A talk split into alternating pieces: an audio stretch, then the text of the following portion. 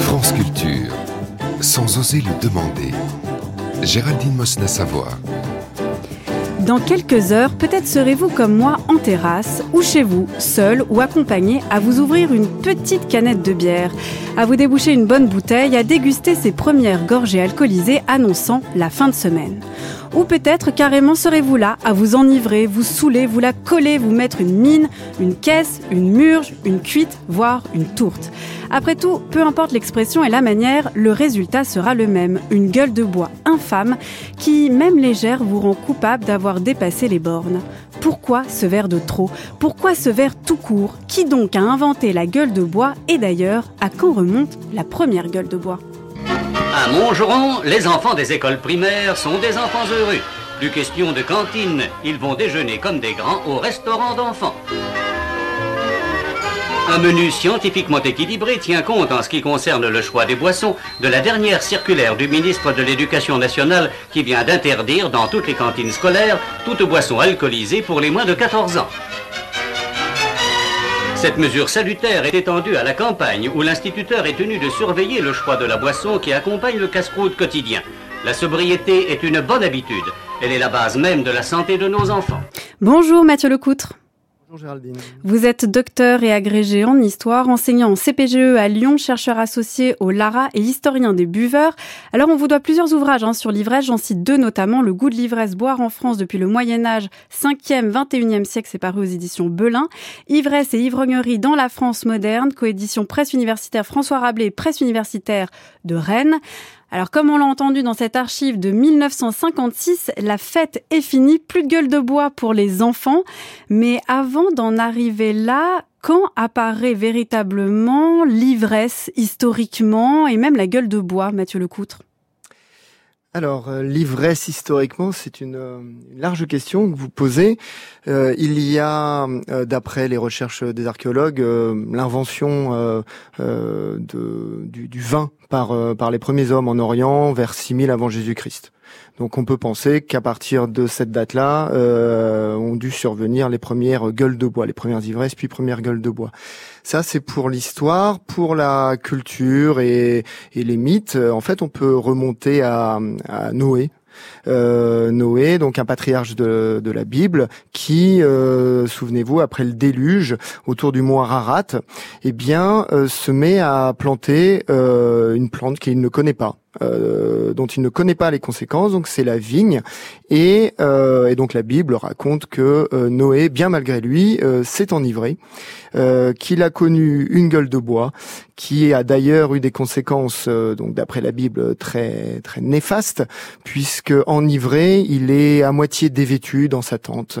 Et l'un de ses fils vient le voir, il s'appelle Cham, et euh, il plutôt que de couvrir les parties génitales de son père visibles à ce moment-là, euh, il, il, appelle ses deux frères, Sem et Japhet.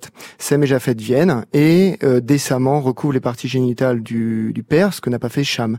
Et d'après la Bible, les enfants de Cham seront maudits de ce mauvais geste puisque ça a trait à l'impudicité. Donc c'est-à-dire de, de, de l'avoir couvert, en fait, d'avoir voulu couvrir leur, leur père qui était nu à cause des effets de l'alcool. Ça montre la moralité de ces deux fils et l'immoralité euh, de l'autre. Oui. Mais alors pourquoi c'est les deux fils qui sont maudits alors que c'est pourtant... Non, pas du tout, c'est Cham qui est ah, maudit. Ah, c'est celui qui n'a pas couvert euh, les parties euh, génitales de son père. Et, et une tradition de l'Église occidentale dit que les descendants de Cham sont les Africains. Voilà, donc il y a des explications qu'on qu'on veut territoriales finalement, des conséquences territoriales qui sont mobilisés d'ailleurs à l'époque de la colonisation euh, pour justifier euh, tout ça. Donc ce qui est intéressant, Mathieu Lecoutre, c'est que l'ivresse est tout de suite apparue avec euh, presque sa condamnation. C'est-à-dire il y a l'envers qui est le mauvais effet de l'alcool. Il y a d'une part l'ivresse qui peut être joyeuse ou, ou, plus ou moins importante, mais enfin l'ivresse qui a un moment de plaisir et on ne l'a jamais pensé indépendant, indépendamment de ses effets néfastes, que ce soit de la gueule de bois individuelle ou au contraire une dimension morale culpabilisante.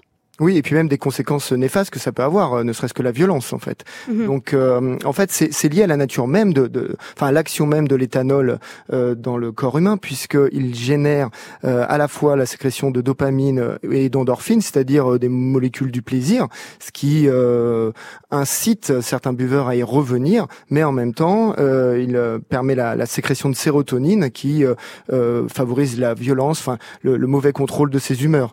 Ça c'est pour la violence, mais également euh, la l'ivresse, c'est la perte de la raison, la perte de ses sens, et, donc euh, des actes incontrôlés euh, qui peuvent être commis. On en trouve d'autres que ceux de Noé dans la Bible d'ailleurs.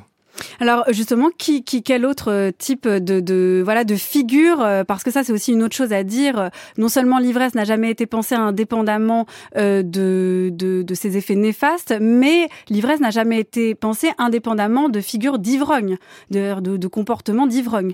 Tout à fait.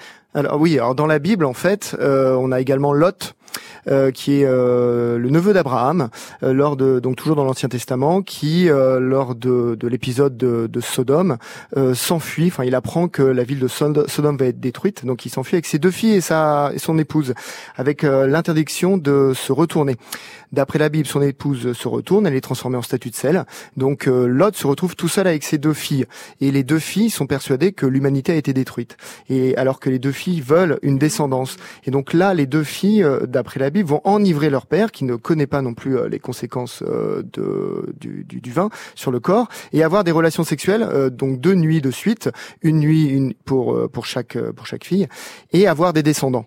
Et, euh, et, donc les descendants, euh, idem, seront maudits. Mais ce qui est très intéressant, c'est qu'en fait, euh, lorsque l'on est au Moyen Âge ou à l'époque moderne mhm. en France, et que l'on a comme ouvrage, l'un des ouvrages de, de référence, c'est la Bible, en fait, on s'aperçoit que des individus qui sont quand même censés être au paradis, ont connu l'ivresse. Et donc ah. là, l'Église, dès le départ, est obligée d'essayer de, de comprendre quelles ivresses seraient acceptables ou excusables et quelles ivresses seraient lourdement condamnables. Donc ça veut dire qu'on doit forcément penser la notion d'ivresse aussi en rapport avec des limites. Euh, C'est-à-dire boire dans une certaine mesure. En fait, l'ivresse, alors j'ajoute un troisième point, n'a jamais été pensée indépendamment de la modération. Exactement. Et euh, c'est un gros problème parce que la modération, la médiocritas, euh, on ne sait pas la chiffrer. Euh, C'est-à-dire la chiffrer, vous voulez dire en termes de quantité euh, d'alcool? Ah oui. Exactement. Jusqu'à l'époque contemporaine. vous savez, enfin, il faut attendre 1858 pour que l'on découvre la structure chimique de l'éthanol. Oui. Et, et, donc on ne peut pas dire 0,5 grammes d'alcool dans le sang au Moyen Âge. Évidemment, c'est impensable. Donc en mhm. fait, il y a des limites. La limite qui est donnée par la Sorbonne, hein, par, par les, théologiens, c'est ne pas perdre la raison. Ça, c'est la première limite. Sauf que ne pas perdre la raison, ça dépend de chacun. Et puis, évidemment, euh, quand on boit et qu'on est à la limite de l'ivresse ou qu'on a, on a véritablement basculé vers l'ivresse, souvent, on n'a pas tendance à dire qu'on est ivre. C'est-à-dire que le, buveur qui se fait accuser euh, d'ivresse bah. répond souvent qu'il est, euh, qu'il qu'il voit très bien, qu'il parle très bien, et que finalement, l'ivrogne, c'est toujours l'autre. Oui, puis c'est toujours le problème de quand on boit. De toute façon, c'est le verre de trop. Sinon, il n'y aurait pas de verre de trop. Exactement, oui. Donc, euh, le contrôle de ses sens, voilà. Donc souvent, on s'en aperçoit pas quand on boit. Mhm. Euh, c'est logique puisqu'on a perdu sa raison. Hein. Donc ça vient des autres hein, euh, qui, euh, qui peuvent signaler signaler l'ivresse. Mais encore faut-il que les autres souhaitent signaler l'ivresse parce que l'ivresse dans la, la culture occidentale telle qu'elle se construit a une forte dimension. vous parliez de plaisir, convivialité, bah, une dimension de sociabilité. Mhm. Mhm. Donc euh, l'ivresse, jusque-là, oscillait sans cesse entre une condamnation et une valorisation, ce qui explique sa, place problématique dans la Bible, à savoir euh, à la fois euh, condamné, j'imagine, comme un péché proche de la gourmandise, même peut-être donnant lieu à la, luxure. Oui, c'est de, la gourmandise. Voilà, c'est de la gourmandise liquide en fait. Mm. La gourmandise liquide, parfait. C'est une expression qui me plaît, qui me plaît beaucoup. Et en même temps, donc c'est un vice qu'on retrouve dans un espace qui devrait être pur, purifié, à savoir le paradis. Alors comment s'en est sortie la Bible euh, face à ça? Dans l'espace purifié, oui, mais l'espace qui devrait être purifié, c'est même le corps humain, puisque euh, les théologiens au Moyen Âge, à l'époque moderne, puis au XIXe siècle, hein, racontent que euh, le corps humain, c'est le temple du Saint-Esprit, c'est-à-dire c'est le réceptacle du Saint-Esprit, puisque euh, d'après la Bible, Dieu a fait l'homme à son image, et, et Jésus, c'est Dieu incarné. Donc ça veut dire que cette nature humaine doit être purifiée. Alors évidemment, en ingérant une boisson qui vous fait, c'est comme ça qu'on pense notamment au XVIe, XVIIe siècle, parfois ressembler à un singe, donc à un animal, à avoir des attitudes animales, euh, bah, ça vous éloigne forcément euh, du paradis. Quand on est euh, historien comme vous, bah voilà, je pourrais dire de, l'ivresse. Hein, vous vous présentez comme historien des buveurs. Alors déjà, ma première question, c'est comment on en vient à travailler là-dessus? Eh bien, en fait, j'ai regardé autour de moi.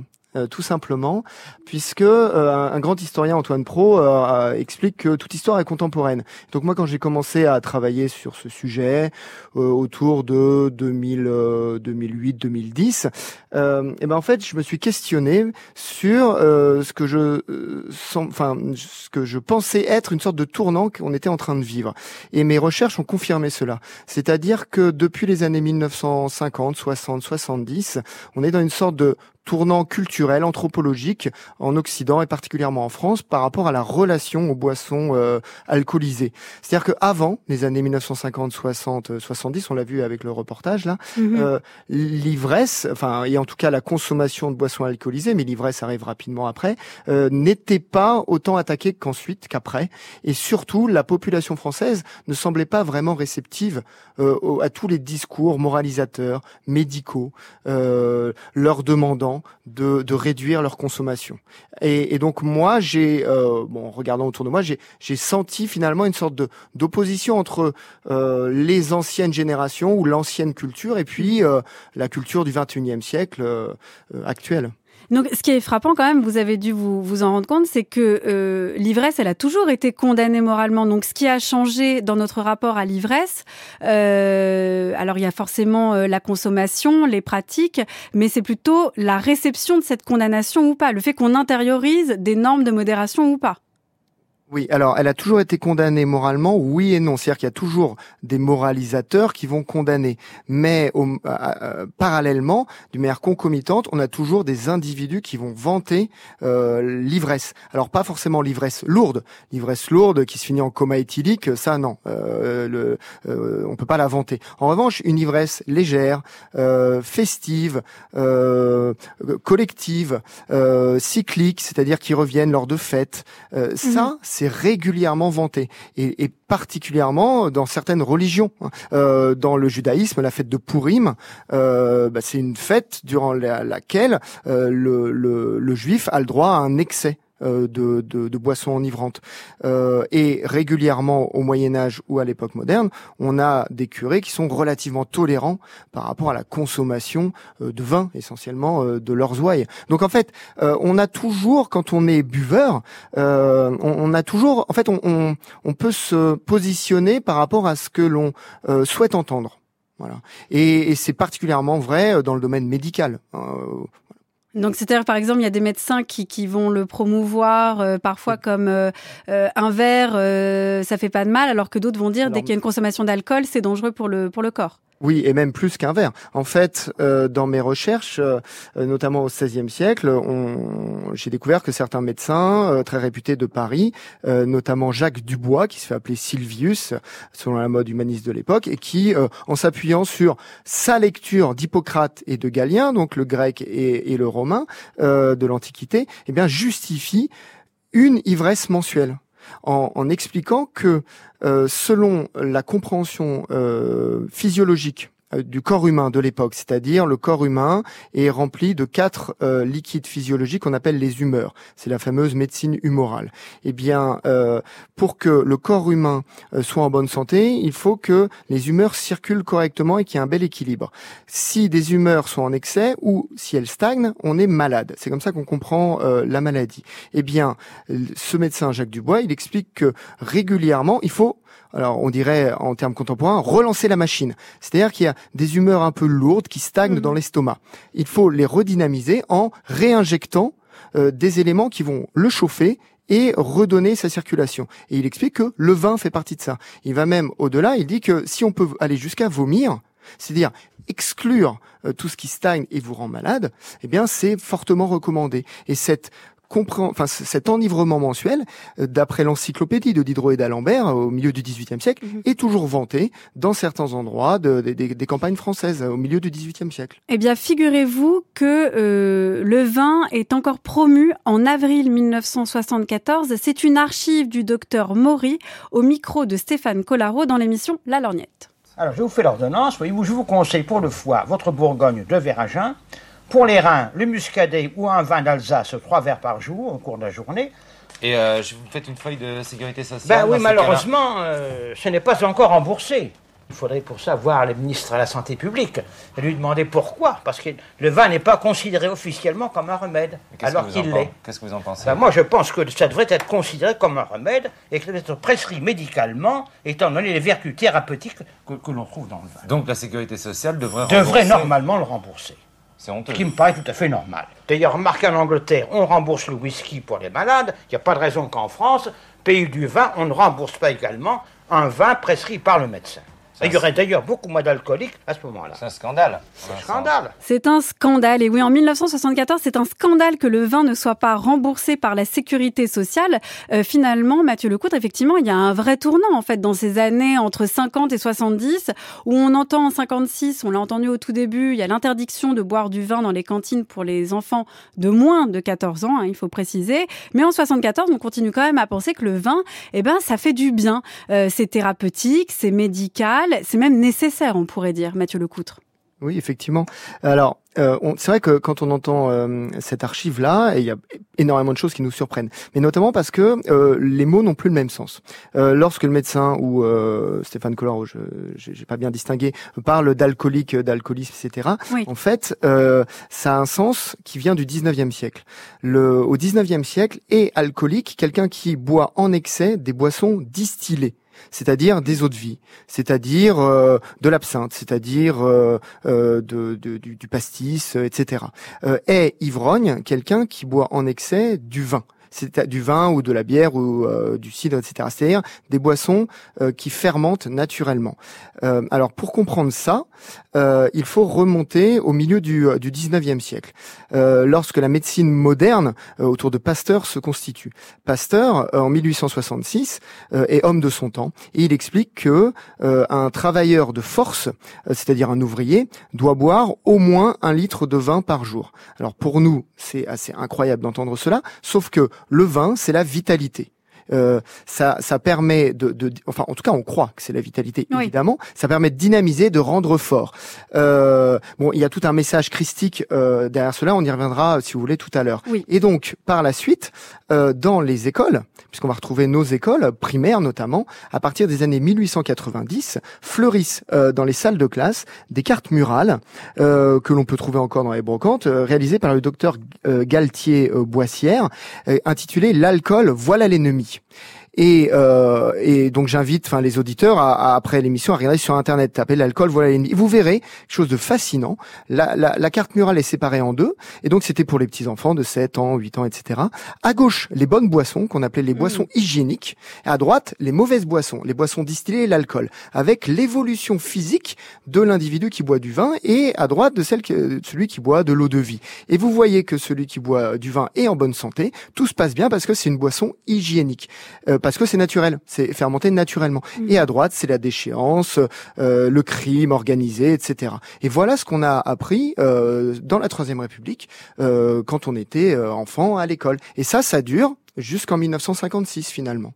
Mais et même jusque est-ce qu'on jusqu'à aujourd'hui en fait. C'est-à-dire que cette valorisation du vin, elle est elle est très actuelle encore. Exactement. Et, et, donc ça c'est intéressant parce que on pourrait penser que ça c'était la France d'avant hein, et qu'il y a une autre France. Bon, euh, et, et, en fait il y a toujours une sorte d'inertie, toujours une, une, une forme d'inertie. Et puis euh, euh, on a notamment euh, bah, la tête de, de notre pays, euh, Emmanuel Macron, qui s'est affiché ouvertement mhm. gastronome euh, apprenti œnologue, aimant le vin. Euh, il le dit notamment euh, lors d'une visite au salon de, de l'agriculture, où alors qu'il était président et, et dans le dans les milieux euh, euh, un peu euh, de connaisseurs, on savait qu'il était en train de s'organiser autour de Agnès Buzyn une sorte de, de, de, loi pour essayer de réduire la consommation d'alcool dans le pays, de taxer davantage le vin. Et finalement, c'est Agnès Buzyn qui a perdu, et notamment parce que Emmanuel Macron a dit qu'il fallait arrêter d'emmerder les Français avec cela. Donc, d'emmerder les Français, donc là, il faut encore préciser, parce que se rejoue encore cette euh, répartition entre, cette hiérarchisation entre bon, bon alcool et mauvais mmh. alcool. C'est-à-dire que c'est vraiment le vin en particulier. C'est-à-dire que là, il faut dire que c'est, que, que Emmanuel Macron avait en tête le vin parce que ça faisait partie d'une, d'une culture, d'un savoir-vivre. Il faut accompagner euh, tel plat avec tel vin.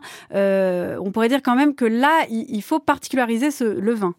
Oui, tout à fait. En fait, euh, bon, c'est Roland Barthes hein, euh, en 1957 qui dit que le, vin c'est une boisson euh, totem dans notre pays. Alors 1957, c'est pas anodin justement. Mm. il écrit cela parce que on est en train de vivre avec Pierre Mendès France un tournant avec une critique de, de, de, la consommation un peu excessive du vin. Donc c'est pour ça que qu'il qu rédige cela et surtout à la suite de, de cette citation une boisson totem, il explique que en France, si jamais quelqu'un ne boit pas de vin, eh ben il, il est sommé de, se justifier de son refus de boire du vin. alors là, pour comprendre tout cela, en fait, il faut retracer euh, l'histoire du vin. Mais euh, le vin avec les grands crus euh, qui deviennent un reflet de la France, ça date de, la fin du XVIIe siècle, début du XVIIIe siècle, et puis ça s'affirme au XIXe siècle et, au XXe siècle évidemment. Mais alors ça, est-ce qu'on peut dire que c'est une spécificité française, comme on l'entend tout le temps sur le vin, c'est la culture française, ou est-ce que c'est vraiment le vin en général en fait, qui a, euh, qui est toujours perçu comme euh, un alcool euh, moindre, presque proche de, de l'eau parfois, et puis aussi parce que effectivement on hérite, on peut hériter d'une d'une culture où le vin c'était le sang du Christ, donc il y a une forme de, il faut sauver le vin, vous voyez? Oui, oui, alors il y a plein de choses derrière ça. Et alors, effectivement, le vin, de toute façon, titre euh, à, moins que que le que, que des, des eaux de vie. Hein. Donc évidemment, il, y a, il y a moins d'éthanol. Après, évidemment, tout, tout dépend de la quantité de vin qu'on qu'on ingère. Euh, alors, est-ce que c'est une spécificité française? Si vous demandez à un Anglais, par exemple, il va dire oui, ça c'est plus une spécificité mhm. française parce que l'Angleterre s'est construite autour, enfin, la consommation de boissons alcoolisées en Angleterre s'est construite autour d'autres repères.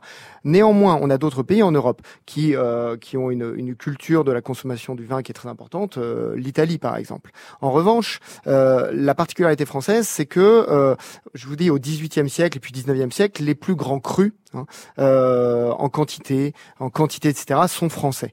Et, donc, ça devient véritablement pour l'Europe et puis après pour le monde l'un des reflets de la manière de consommer à la française.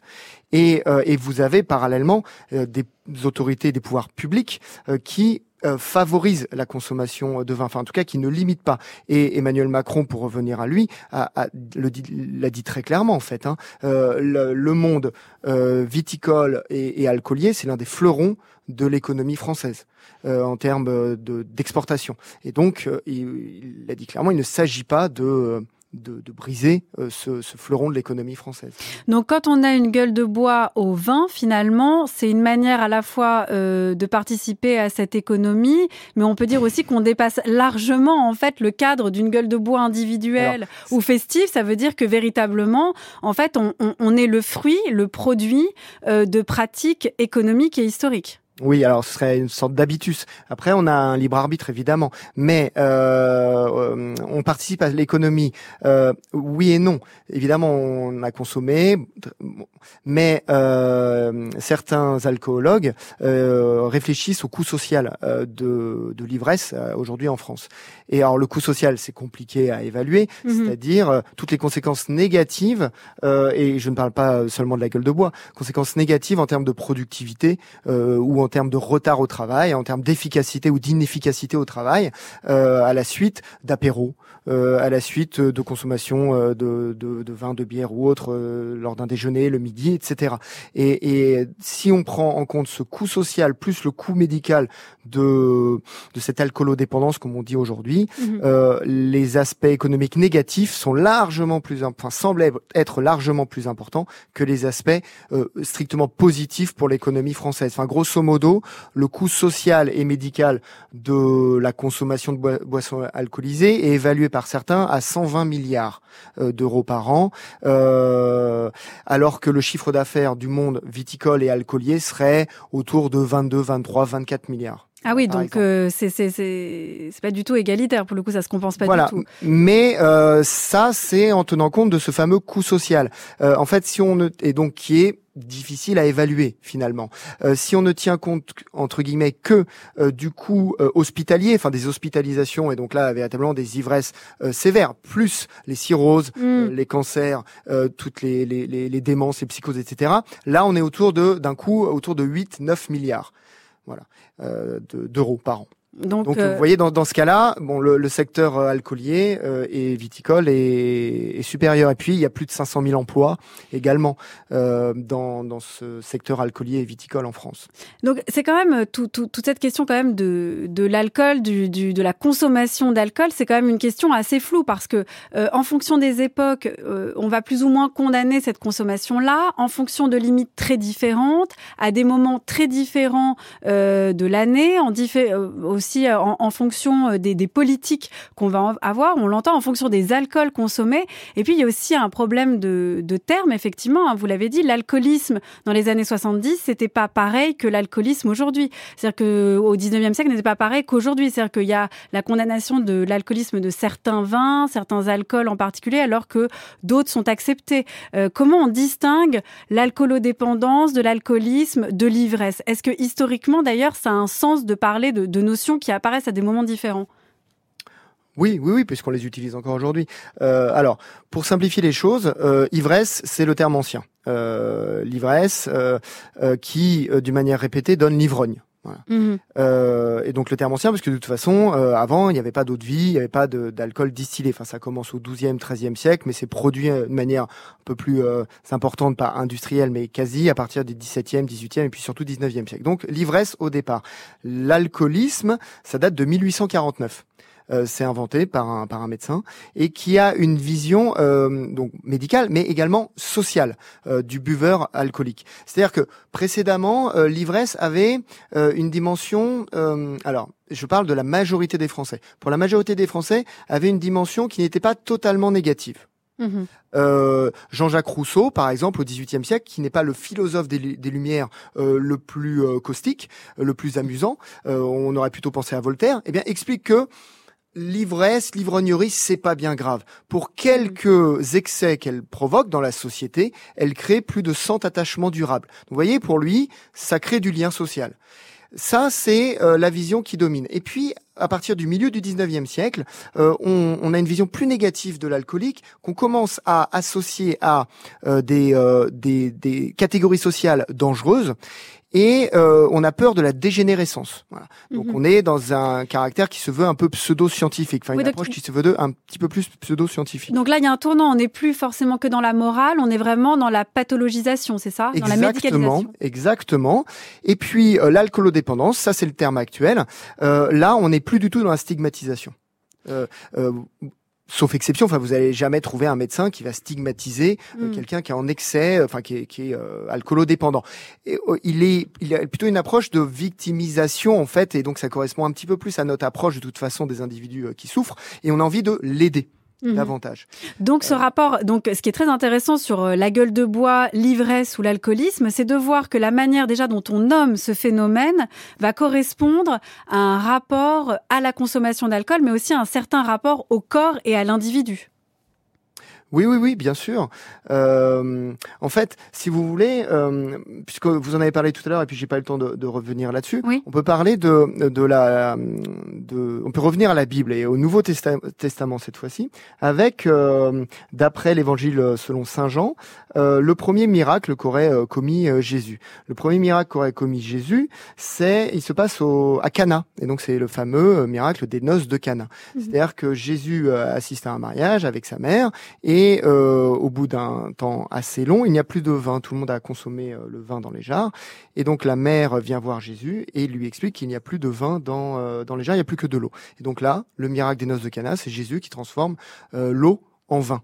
Donc ça c'est essentiel parce que finalement il donne du vin et d'après la Bible qui est encore meilleur que celui d'avant, donc on peut imaginer qu'il a été consommé jusqu'au bout par les invités.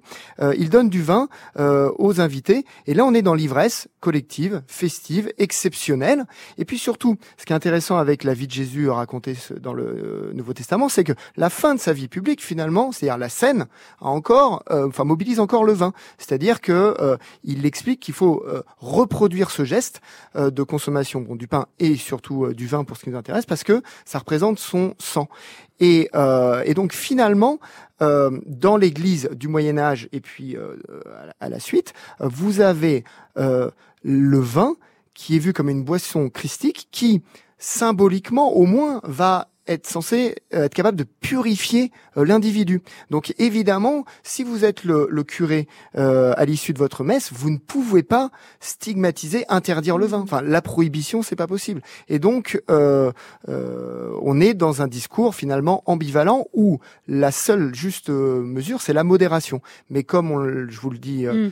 on, en- on le dit depuis euh, 30 minutes, c'est très compliqué de savoir quelle est la juste modération. Et là, vous avez un curseur qui varie en fonction euh, en fonction des années. Vous savez, en 1970, quand euh, pour la première fois on, on donne un niveau d'alcoolémie euh, maximal aux conducteurs euh, automobiles, Ouais. c'est 1,2 grammes d'alcool dans le sang. Ça représente quoi 1,2 grammes Euh, Moi, bah, c'est- bah, c'est- c'est 4-5 verres. Enfin, c'est 5 verres. Voilà. Après, de quoi De vin ou euh, d'alcool oui, fort oui, voilà, 5 verres de, de Mhm. vin. Oui.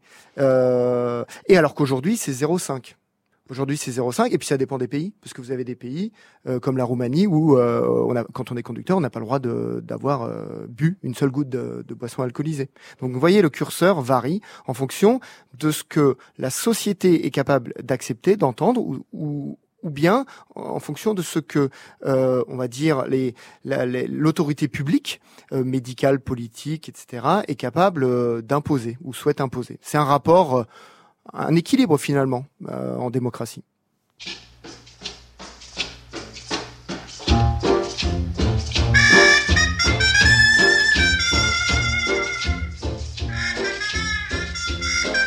If you ever go down Trinidad, they make you feel so very glad. Calypso sing and make up rhyme, guarantee you one real good fine time. Drinking rum and Coca-Cola, go down Point Kumana, both mother and daughter, working for the Yankee dollar. Oh, beat it, man, beat it. Since the Yankee come to Trinidad, they got the young girls all going mad. Young girls say they treat 'em nice, make Trinidad like paradise, drinking rum and Coca-Cola. Go down Point Cumana, both mother and daughter, working for the Yankee dollar. Oh, you vex me, you vex me. From Chickachickarry to Mona's Isle, native girls all dance and smile. Help soldier celebrate his leave. Make every day like New Year's Eve. Drinking rum and Coca-Cola. Go down Point Cumana. Both mother and daughter working for the Yankee dollar. It's a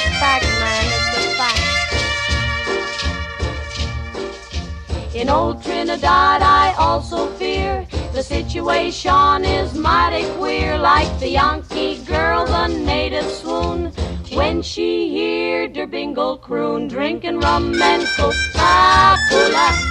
go down Point Kumana, both mother and daughter, working for the Yankee dollar. France Culture. Sans oser le demander. Géraldine Mosna-Savoie. Et maintenant, qui peut m'expliquer ce qu'est le pastis? Ganaël Le pastis, c'est une boisson que pour les grandes personnes. Mais après, si on en boit trop, comme mon papy, il adore ça, il en boit plein. Et si on lui sert un peu de pastis, il en boit deux verres quelquefois. Après, on peut devenir pas sous, je crois pas, parce que je sais pas si c'est de l'alcool. Mais quel âge as-tu, Laurence 8 ans et demi. Et c'est bien de boire du pastis à 8 ans et demi Non, parce qu'après, quand on grandit, on va, on va avoir l'habitude de prendre du pastis et puis on risque d'être saoul. D'être quoi Sous. Qu'est-ce que ça, Ça veut dire, ça veut dire euh, partir dans les pommes et, et, euh, et on est sous, on est la moitié crevé et puis ça veut dire qu'on dit des, des âneries, on sait plus où on est, on a la tête qui tourne. Tu as déjà été saoul? Non, jamais. Mais alors j'aime ça, quelquefois quand on met de la menthe, c'est bon aussi le pastis avec la menthe. Alors apparemment le pastis c'est bon avec la menthe. Moi personnellement je n'ai jamais goûté mais cette petite fille oui c'était dans une archive, un reportage de TF1 du 27 avril 1980. Vous parliez Mathieu Lecoutre de ce curseur qui était placé différemment en fait selon euh, les lieux et les époques. Ce curseur, ce juste milieu entre répression ou acceptation de l'alcool. Euh, Est-ce qu'il y a eu des périodes plus ou moins répressives euh, dans l'histoire. Et est-ce qu'aujourd'hui, justement, avec ces, ces taux d'alcoolémie qui doivent être de plus en plus faibles, est-ce qu'on est dans une période répressive face à l'alcoolisme, face à l'alcoolémie ou l'alcoolisme? Oui, alors, euh, si, vous, si vous le permettez, j'aimerais euh, rebondir sur, euh, sur le, le son. Oui, bien sûr. Après, répondre à, à votre question sur la répression. Donc, euh, le son qui, euh, qui évoquait le, le pastis. Euh, en fait, et bon, et finalement, bon, ça, ça va re- rejoindre votre, votre questionnement. Euh, le pastis, donc, si euh, on reprend les cartes murales euh, de, de, de scolaires, Mm. en fait, on voit que ça fait partie donc des boissons distillées dangereuses, et donc ça a toujours une image plutôt négative, sauf chez le grand- chez le grand-père, donc quelqu'un finalement qui a, qui a, qui a connu cette période-là euh, enfant. Euh, la deuxième chose, c'est que euh, la, période la plus répressive finalement en France contre l'alcoolisme, c'était le régime de Vichy. C'était à partir de 1940 et au début de la quatrième République, c'est-à-dire l'immédiat après-guerre. En 1940-41, le maréchal Pétain fait passer des lois qui interdisent la production et la consommation de boissons qui titrent à plus de 15 degrés. Mhm. Euh, alors, euh, bon, il faut remettre dans le contexte euh, de, la révolution nationale de, de Pétain, mais peut-être que ça évoque euh, quelque chose aux auditeurs. Mais les, il y a une, affiche très connue du régime de, Vichy où on voit la France sous forme de maison qui est en train de s'effondrer, et pour diverses raisons. Et donc, évidemment, on voit le, le, bolchevisme, le- les francs-maçons, les juifs, etc. Et le pastis. Et donc c'est censé symboliser ce pastis l'esprit de jouissance euh, que stigmatisait euh, le maréchal Pétain. Donc pendant l'occupation et jusqu'en 1951, euh, sauf au marché noir, on n'a pas le droit de boire du pastis. Et c'est d'ailleurs pour ça, pour la petite histoire, que le pastis s'appelle pastis 51. C'est pas qu'il titre à 51% euh, il titre à 45. C'est que c'est l'année de retour du pastis euh, consommable par les Français. Oui, donc le pastis a une histoire vraiment particulière et, et- et- le miroir euh, justement de la répression euh, de l'alcool euh, en fonction de, de l'histoire. Mais cette répression dont on parle, Mathieu Lecoutre, est-ce que elle a été plus ou moins intense à certains à certains moments de, de l'histoire, mais est-ce qu'elle a pris des dimensions différentes? C'est-à-dire que on imagine que pendant la Seconde Guerre mondiale, il y a un côté, une dimension presque de désintoxication, de purification des mœurs, Mhm. de régénération en fait du peuple. Est-ce qu'avant c'était plutôt ciblé non pas collectivement, mais plutôt face à certains individus, c'est-à-dire purifier la société de certains individus en particulier Alors, euh, en fait, il faudrait remonter à 1536. 1536, euh, on est euh, lors du règne de François Ier, et c'est la première fois qu'en France, euh, on a un- une loi, alors euh, il s'appelle et qui s'appelle Eddy à l'époque, Mhm. euh, qui euh, interdit l'ivresse et l'ivrognerie dans le pays. Euh, l'ivresse publique et l'ivrognerie euh, dans le pays. Alors c'est une loi très intéressante. Si vous permettez, je, je, la, je la développe un petit Oui, peu et sûr. après on va voir si elle a été appliquée. En fait, cette, euh, cet édit prévoit quatre sentences contre les euh, les, les enivrés. Euh, lorsque l'on surprend un individu, homme ou femme, euh, enivré dans la rue, il, euh, les, les, les forces de, de l'ordre sont chargées de l'arrêter, de le mettre en prison au pain et à l'eau. En fait, euh, il doit cuver, euh, c'est une sorte de, de moment de désintoxication. Euh, si jamais il est récidiviste, parce que François Ier a tout prévu, il se dit bien que ceux qui ont bu une fois euh, boiront de nouveau. Mhm. S'il est récidiviste et qu'on le reprend euh, en flagrant délit, il faut le remettre en prison et là on le fouette cette fois-ci. La troisième fois, il prévoit une troisième fois, on le fouette mais en public. Donc ça doit servir d'exemple. Ah, il y a une gradation. Il y a une Mhm. gradation. hein. Et la quatrième fois euh, a lieu un essorillement. Essorillement, c'est-à-dire qu'on doit couper les oreilles de euh, l'infâme euh, ivrogne. Puisque là, on peut dire ivrogne puisqu'il s'est enivré plusieurs fois. Alors on pourrait se demander pourquoi couper les oreilles, on Oui, boit pas par les C'est ce oreilles. que j'allais vous demander. Alors, ben, c'est intéressant parce qu'en fait, on boit par la gorge. Ça, la, la goula, ça donnait la gourmandise. Euh, le problème, c'est que si on coupe la gorge, évidemment, on tue l'individu. Donc déjà, ça, pour François Ier, c'est euh, aller trop loin. C'est-à-dire qu'il ne voit pas euh, ce, ce crime, puisque c'est criminalisé, ce crime de l'ivresse comme un crime euh, très grave. hein. Euh, c'est plutôt un crime intermédiaire. Donc, qu'est-ce qu'on peut bien couper? Bon, pourquoi pas les oreilles? Parce qu'on, moi, ce que je comprends ça ainsi, c'est-à-dire que l'individu n'a pas écouté euh, les remontrances, les conseils qu'on lui a donnés. Ah oui. C'est Voilà. comme quand on tire les oreilles, en fait. Ah, je sais pas, mais euh, en tout cas, euh, euh, moi, dans mes recherches euh, historiques euh, sur plus de trois siècles, hein, je n'ai jamais trouvé euh, un seul individu en France, dans le dans l'ancien régime, Mhm. arrêté parce qu'il était ivre, euh, mis au pain à l'eau parce qu'il était ivre. Et évidemment, j'ai jamais croisé dans mes archives des sauriers. Et ce qui est euh, surprenant, parce que cette loi, elle est toujours applicable jusqu'à la fin de l'ancien régime, jusqu'en 1789. On a des jurisconsultes qui expliquent que les juges peuvent appliquer cette loi-là. Peuvent, et, et permettez-moi juste de finir, c'est-à-dire que les juges ne l'appliquent pas. C'est-à-dire qu'on on est dans un monde où le roi édicte une loi, mais qui est inapplicable. Et, euh, et vous savez, enfin, l'ancien régime, malgré euh, certaines représentations qu'on peut avoir de lui, euh, c'est pas un régime euh, très autoritaire. C'est-à-dire que le roi n'a pas forcément les moyens de sa politique, et donc il ne surveille pas tout ce qui se décide dans les euh, dans les tribunaux de, de son royaume. Et donc on a une sorte de tolérance et une sorte de résistance, on pourrait dire, de la population à cette loi qui, de toute façon, euh, n'est pas remobilisée euh, par François Ier, parce qu'il se dit bien que peut-être qu'au bout de dix ans, euh, la moitié des Français n'auraient plus d'oreilles. Oui, et, et est-ce que c'est aussi la preuve de l'échec, de toute façon, de n'importe quelle politique de, de répression de l'alcool? Alors, alors moi, je, enfin, c'est nuancé, ça dépend de la politique en fait. Euh, Bah, Celle-ci, en tout cas, en l'occurrence. euh, Celle-ci, en l'occurrence, c'est un échec. Alors pourquoi est-ce qu'il fait ça, François Ier? Puisque euh, quand on est souverain, on n'a pas envie de produire une loi qui n'est pas appliquée. Bon, j'ai montré qu'en fait, ça fait partie d'un contexte euh, Mhm. de réforme euh, du christianisme avec des protestants qui expliquent que les catholiques vivent mal, ils sont dans l'excès. Euh, et donc François Ier réagit en fait à chaud, une sorte de réaction épidermique, comme Mhm. Charles Quint d'ailleurs au même moment euh, dans l'Empire, mais c'est pas appliqué ni dans l'Empire euh, ni chez nous. Alors la politique, est-ce qu'elle elle est inefficace contre euh, l'alcoolisme? En fait, ça dépend parce que François Ier et, les successeurs de François Ier, Henri II, etc., vont euh, à partir du moment où ils constatent que la politique, cette politique de 1536 n'est pas vraiment applicable, ils vont pas l'interdire, mais ils vont attaquer indirectement les buveurs. C'est-à-dire qu'ils vont encadrer les horaires d'ouverture des débits de boissons.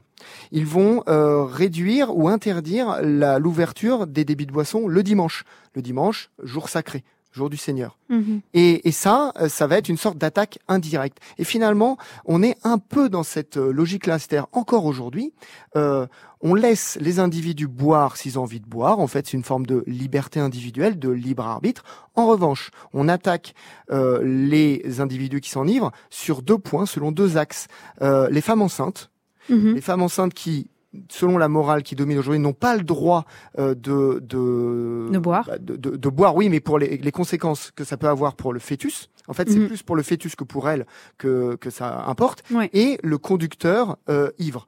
C'est-à-dire que euh, le conducteur ivre risque de provoquer des morts qui euh, n'ont rien demandé et on trouve ça injuste. Et là, vous avez la société qui retrouve les médecins, qui retrouve les politiciens et en accord euh, qui, se trouve d'accord pour lutter contre ces conséquences euh, indirectes finalement euh, de l'ivresse. Mais dans, dans cet échec dont, dont je parlais des, des politiques de répression, par exemple celle de, de François Ier, mais on peut aussi parler de la prohibition, par exemple, euh, qui a effectivement euh, euh, n'a pas arrêté la consommation d'alcool, mais au contraire a contribué à un trafic euh, d'alcool, euh, voilà, illégal, euh, très coûteux, très dangereux. Euh, mais ce qui prouve bien aussi que euh, derrière euh, cette gueule de bois et derrière euh, ce rapport à l'ivresse se cache aussi la volonté, la tentation en fait des politiques de contrôler l'individu, mais qui qui qui qui se choque, qui est euh, qui qui échoue à chaque fois parce qu'il est impossible de contrôler tous les individus. C'est-à-dire que couper euh, toutes les oreilles de tous les individus devient une mission impossible. Est-ce que ça révèle pas ça aussi en fait ce- cette histoire de l'ivresse? Alors, c'est sûr que si on a un politicien qui veut euh, réduire cette consommation, en fait, il pénètre dans l'intime euh, des Oui. individus. Voilà. Donc là, euh, ça ne fonctionne pas en fait. Alors pour la prohibition, ce qui est intéressant dans l'entre-deux-guerres euh, aux États-Unis, c'est que ça a été euh, pensé et appliqué pour moraliser la société. Euh, et euh, puisque évidemment, on pense que quand on s'enivre, notamment au whisky, il peut y avoir des conséquences négatives. On retrouve le vieux péché qui en entraîne d'autres en fait. C'est Mhm. le péché de gourmandise qui entraîne un péché d'impudicité, etc. Et là, paradoxalement, enfin ils s'en sont aperçus rapidement, cette interdiction de la consommation d'alcool, un, n'empêchait pas de consommer de l'alcool, et en plus criminalisait encore plus euh, Mhm. la société et enrichissait euh, des individus qui, euh, qui, bah, qui, qui produisaient, euh, qui continuaient à produire et à vendre cet alcool-là. Voilà. Je ne sais plus ce que vous m'aviez demandé juste, en- juste après. Non, mais cette manière justement de dire que euh, voilà la répression, l'échec de la de, de, de, de la répression de l'alcool montre bien aussi que c'est un échec de vouloir contrôler tous les individus, Euh, que cette histoire de l'ivresse nous révélait euh, justement ce, ce voilà à chaque fois cet échec renouvelé de vouloir euh, à tout prix normaliser des comportements. Oui, et puis même dans des États totalitaires, on n'a jamais, euh, on n'a jamais interdit cette consommation d'alcool. Enfin, dans l'URSS, euh, justement, en fait, les individus euh, Au contraire, sont beaucoup. cimentés par l'alcool. Bah, en partie, en fait. Euh, c'est en fait euh, l'alcool, ça, ça, ça peut être un antidépresseur, en fait. Hein. Ça, ça peut jouer le rôle d'antidépresseur. Et ça, c'est connu euh, de tous. Voilà. Ça peut être une échappée belle pour celui qui s'enivre, mais ça peut être un antidépresseur. ouais. Attends avant de siffler ta bière. Santé. Oh, franchement, Martin, il est trop bon. Dommage que t'aies décidé d'être sage. Santé. C'est vrai que c'est dommage. Mais on devrait plutôt se demander si la sagesse est raisonnable. Attention, là, je sens qu'il va nous pendre une thèse. Tu veux pas faire relâche ce soir? Mais attendez, attendez avant de vous emballer. Exceptionnellement, le raisonnement n'est pas de moi, mais d'un psychiatre et philosophe norvégien. Fins Korderud, il s'appelle. Attends, là, je suis Je vous la donne. Selon ce psychiatre, on peut tout à fait boire. Ah Boire avant de prendre le volant? Non, boire tout le temps. Il dit que l'homme est né à moins 0,5 grammes d'alcool par litre de sang. Moins 0,5 Ah, c'est vrai. Vous trouvez pas ça intéressant Oh Ah, Attends une seconde, je comprends. 0,5 grammes, ça correspond à quoi Oh, exactement euh, c'est un ou deux verres de vin. Et ce qu'il faut, c'est maintenir le taux d'alcoolémie à 0,5 g. Ah ouais Ouais. Non, mais attends, pour maintenir ton taux, tu dois boire tout le temps. C'est ça, c'est ça. D'après ce psychiatre, si on parvient à maintenir ce taux de 0,5 g par litre de sang, Ouais. On est deux fois plus détendu, moins stressé par le monde qui nous entoure. On a plus la patate, on est plus sensible à la musique, plus ouvert, euh, et plus courageux en définitive. Moi, ça me va bien. Je suis preneur pour avoir davantage confiance en moi et pour avoir un peu plus de... Ah, mais c'est vrai, on rêve tous d'être nus dans ses pompes, non? Et, et d'ailleurs, il est peut-être là, ton problème en cours, Martin. Peut-être avez-vous vu, Mathieu Lecoutre, ce film de Thomas Vinterberg, euh, Drunk, dans lequel, donc on l'entend, hein, on est défendu et mis en application par quatre amis la théorie euh, d'un psychologue norvégien selon laquelle un ho- l'homme devrait euh, bah, pallier le déficit d'alcool dans son sang, parce que l'alcool permet justement bah, d'être plus à l'aise, plus courageux, plus, plus enclin à entendre la musique. Est-ce qu'il n'y a pas aussi une construction, là pour le coup, pas seulement euh, individuelle, mais aussi sociale de on a besoin d'alcool pour être bien ensemble, n'importe quelle festivité, n'importe quel banquet euh, nous permettra, euh, sera réussi grâce à l'alcool. Alors oui, euh, par rapport à, à ce film, en fait, euh, deux choses. La première chose, c'est, on l'entend, euh, l'un des acteurs le dit, en fait, Mm, mm. euh, l- l'alcoolisme, en fait, et la quête d'alcool, c'est, on peut la caractériser comme étant une sorte de maladie des émotions. Euh, et l'alcoolique ou l'alcoolodépendant, en fait, il est malade de ses émotions. Et il croit trouver dans l'alcool un moyen de résoudre euh, un problème émotionnel. Euh, et qui finalement, bah, s'il reste dans l'alcool, va générer d'autres problèmes encore plus graves. Première chose. Deuxième chose, euh, dans, dans, ce, dans cet extrait, en fait, on, voit un lien avec ce que, ce que j'appelle moi l'ivresse créative ou transcendantale, qui a toujours été présente en fait depuis les Grecs, euh, l'Antiquité grecque, dans la culture occidentale. C'est-à-dire euh, l'idée que avec l'alcool, avec le vin, enfin initialement, on va pouvoir créer, on va pouvoir rejoindre le divin. C'était euh, cette chose-là, qui, cette vision-là, qui dominait notamment dans le rapport à Dionysos. Euh, à l'époque euh, des- de la Renaissance, les humanistes tels que Rabelais, euh, le Lyonnais Rabelais, hein, euh, expliquent, alors sous forme de boutade ou littéraire, hein, mais que de vin divin on devient.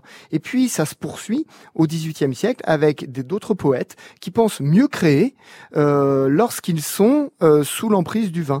C'est notamment le groupe du Caveau avec Panard, avec Crébillon, qui se retrouvent dans un petit cabaret du centre de Paris et qui se récitent des poèmes, qui notent, qui jugent les poèmes des uns et des autres. Si jamais c'est mauvais, ils boivent de l'eau. Si jamais c'est bien, ils boivent du vin.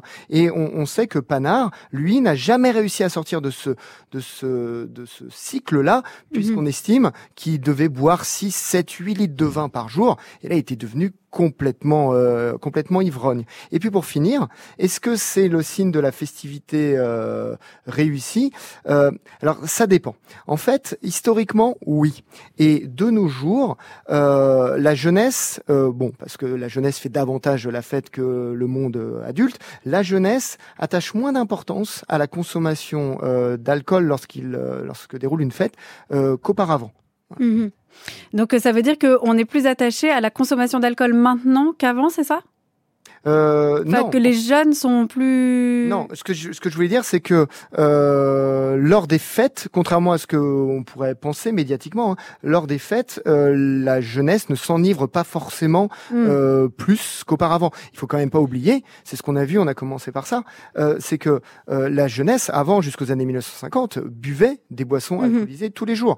Et il faut pas oublier que jusqu'en 1981, dans les lycées, euh, les lycéens ont le droit à avoir un verre de vin euh, à la cantine le midi.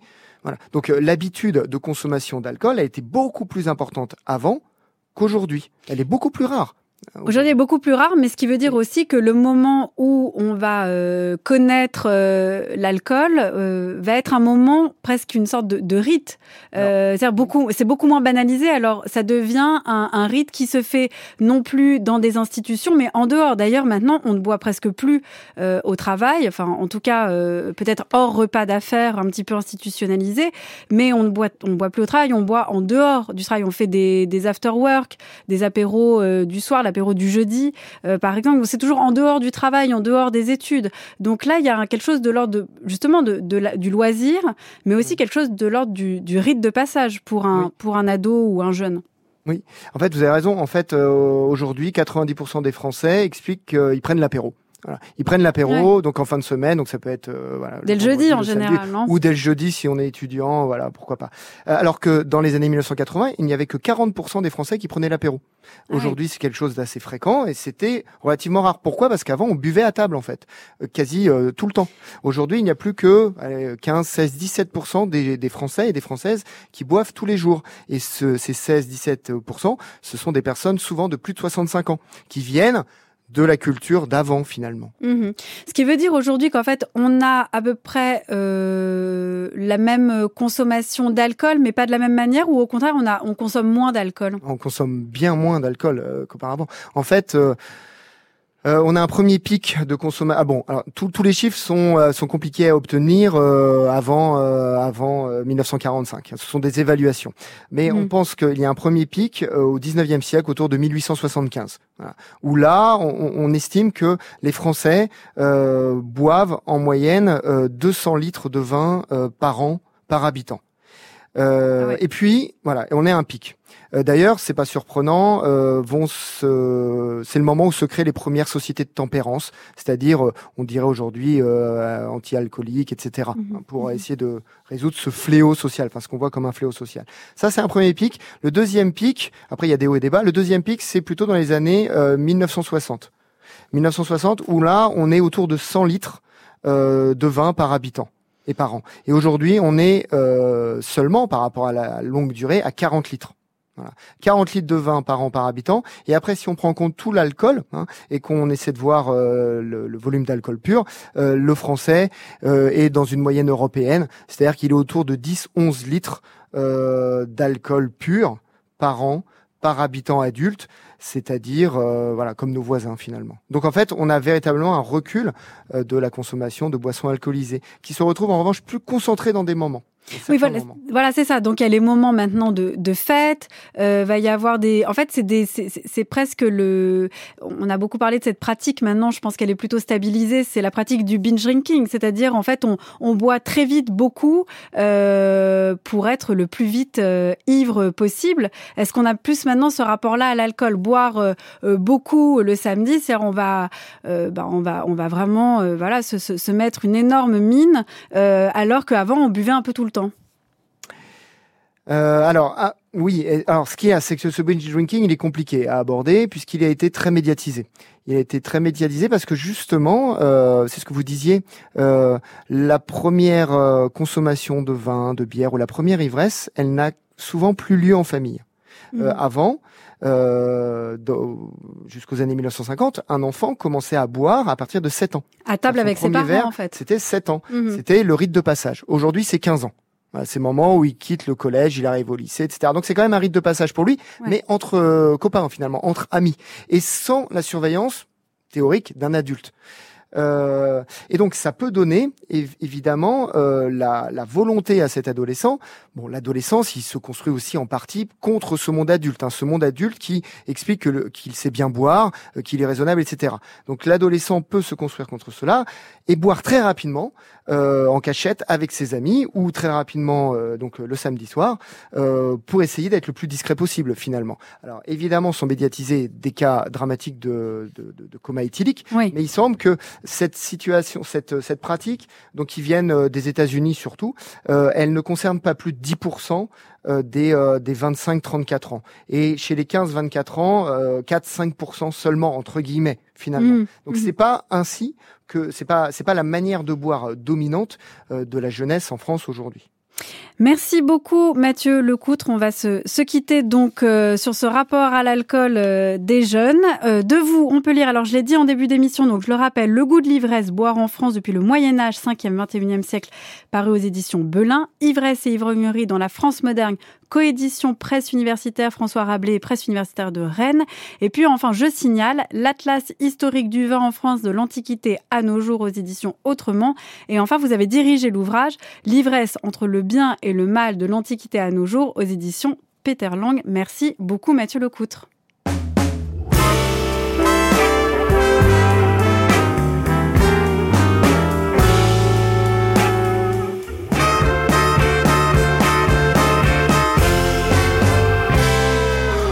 Je bois systématiquement pour oublier les amis de ma femme. Je bois systématiquement pour oublier tous mes emmerdements. Je bois n'importe quel jaja, pourvu qu'il ait ses 12 degrés 5 Je bois la pire des vinasses, c'est dégueulasse, mais ça fait passer le temps.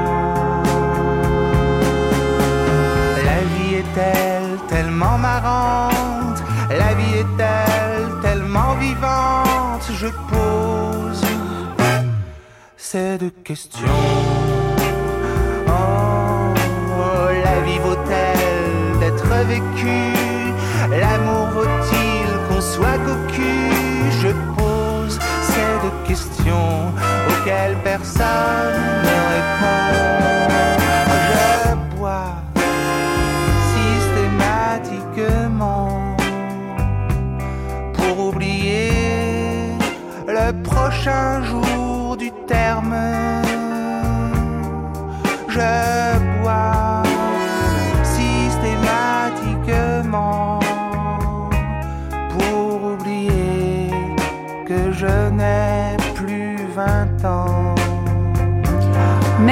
l'équipe de Sans oser le demander, Anaïs Isbert, Marie-Lise de Saint-Salvi, Gwendoline Troyano, Cyril Marchand et Laure Dallest, réalisation Louise André, prise de son Alex Dang et Claire Vuillon à Radio France Lyon. Merci pour le duplex.